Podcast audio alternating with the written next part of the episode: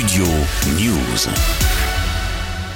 La justice algérienne s'acharne contre le patron de presse Issan El Kadi. L'homme de 64 ans a vu sa peine alourdie ce dimanche par la cour d'appel d'Alger à 7 ans de prison, dont 5 ans ferme, d'après le représentant pour l'Afrique du Nord de Reporters sans frontières, Raled Drareni. En réaction sur Twitter, il dénonce un verdict totalement incompréhensible. Concrètement, Issan El Kadi, gérant de Radio M et de Maghreb émergent, est jugé pour financement étranger de son entreprise pour des activités susceptibles de porter atteinte à la sûreté de l'État.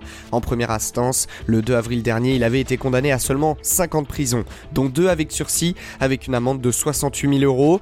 Avant son procès en appel, le procureur avait pourtant requis la même peine qu'en première instance. La décision semble donc démesurée. En signe de protestation, le patron de presse ne s'est pas rendu à son procès. Lui a d'ailleurs toujours nié les faits qui lui sont reprochés. Arrêté en décembre dernier par les autorités, Issan El Kadi a également vu ses biens saisis, accompagnés de lourdes amendes contre lui et son entreprise. Son arrestation avait suscité une vague de solidarité parmi ses collègues et militants pour les droits de l'homme. Dans une résolution adoptée le 11 mai, le Parlement européen a demandé sa libération immédiate avant d'appeler les autorités algériennes à respecter la liberté des médias. Mais en réaction, le Parlement algérien avait dénoncé une ingérence européenne.